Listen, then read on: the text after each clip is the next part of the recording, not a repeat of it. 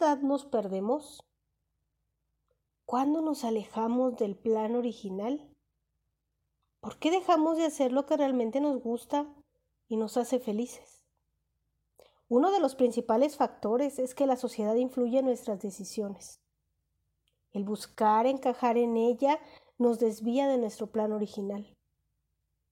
Otro factor es la educación que recibimos en casa, las costumbres, las tradiciones.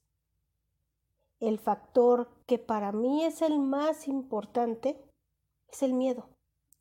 Este te aleja de tu camino, pues es tan poderoso que evita que camines en el sentido que eliges. Te lleva por un camino más cómodo y sin riesgos.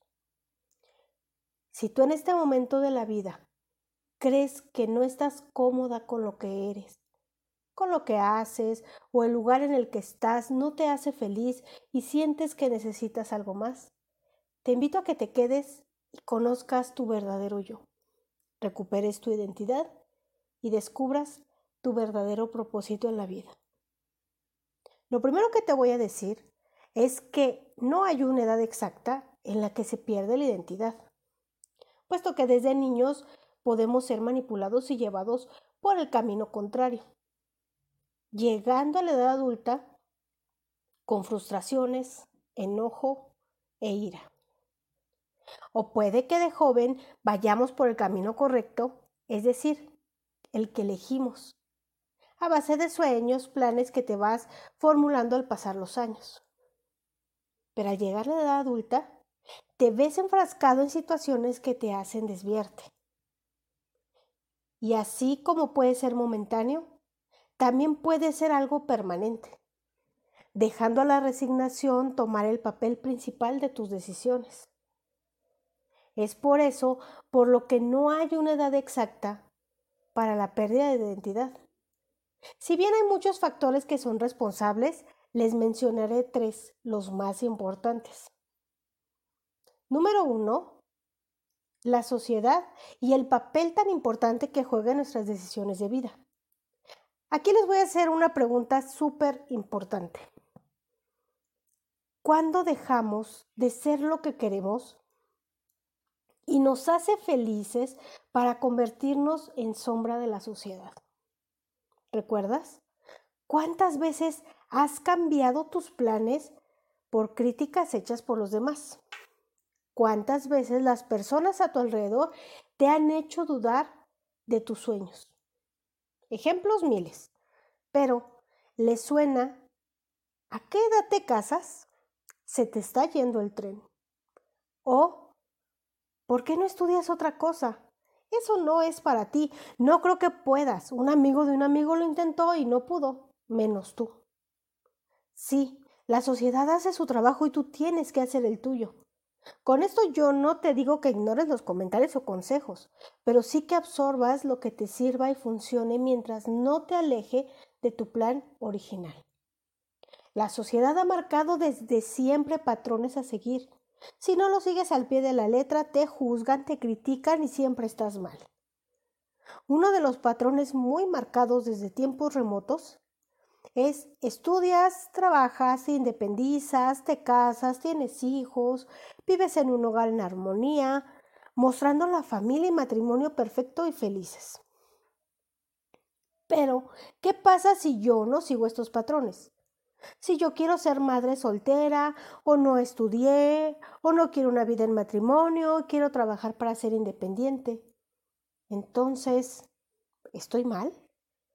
Es por este tipo de situaciones que muchas veces nos desviamos de nuestro verdadero propósito en la vida.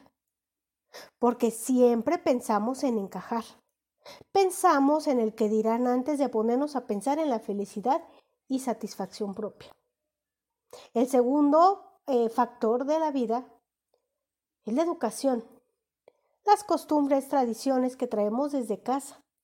Este factor es un poco complicado porque desaprenderlo ya arraigado no es fácil.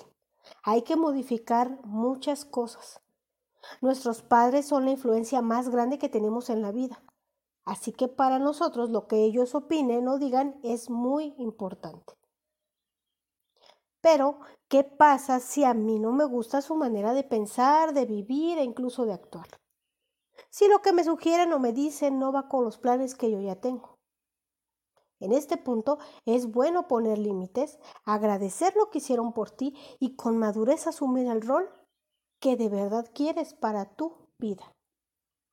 Pasa que muchas veces por tradición, generación tras generación, estudias lo mismo o heredan algún negocio y la obligación es seguirlo. Pero si tú sientes que no es lo tuyo, atrévete a decir que no, a poner tus intereses por encima de los demás. No es egoísmo, es sensatez. Recuerda que somos seres independientes y que aunque toda tu vida creíste en algo, es válido cambiar de opinión. Siempre y cuando, bueno, pues sea por el bien de tu estabilidad y futuro. El tercer factor, que para mí es el más importante, el miedo. El miedo a decir no. Y que las personas que te rodean te dejen sola, el miedo a renunciar a lo cómodo por lo que realmente queremos, el miedo a fracasar. El miedo es paralizante a la hora de tomar decisiones. Si bien se puede estar consciente de que en donde estás no te gusta y no eres feliz, tampoco te atreves a hacer nada por cambiarlo y se convierte en un círculo vicioso de quejas y confort. Si no eres feliz, atrévete a cambiar. Haz algo diferente cada día. Hazlo gradualmente, pero que se vea la intención de dejar a un lado el miedo. Dale la oportunidad a tu instinto. Este nunca te va a fallar. Deja que tus sueños sean más grandes que tus miedos. El dejar llevar por la corriente te traerá consecuencias graves para tu futuro. Poner límites y realizar tu vida de modo que tu prioridad sea tu satisfacción y felicidad. A esto se le llama tomar el control de tu vida. Suena fácil y es fácil, siempre y cuando estés dispuesta a reflexionar y responder con sinceridad. ¿realmente soy feliz con lo que he hecho hasta ahorita? ¿Este es el camino que me conviene respecto a mis sueños y metas? Si tus anhelos y pensamientos no coinciden con la vida que llevas, bueno, pues es una señal más que latente de que no estás en el camino correcto y estás viviendo la vida de alguien más. Cumple tus expectativas, no las de los demás. Tu verdadero yo está debajo de todo aquello que te hace infeliz, debajo de las caretas y máscaras que usas para agradar a los demás, debajo de la comodidad. Deshacerse de ello te mostrará tu verdadera identidad. Tu propósito en la vida es aquello que anhelas ser y realizar, aquello que te hace sentir plena. Lucha cada día por ello porque es lo que vienes al mundo a vivir y no a sufrir. El sufrimiento es opcional y no tienes que llevarlo contigo. Tú siempre has sabido cuál es tu propósito. Lo llevas en el alma. Solo atrévete a realizarlo. Cuando trabajes en tu propósito, podrás ser tú y tu identidad jamás volverá a perderse.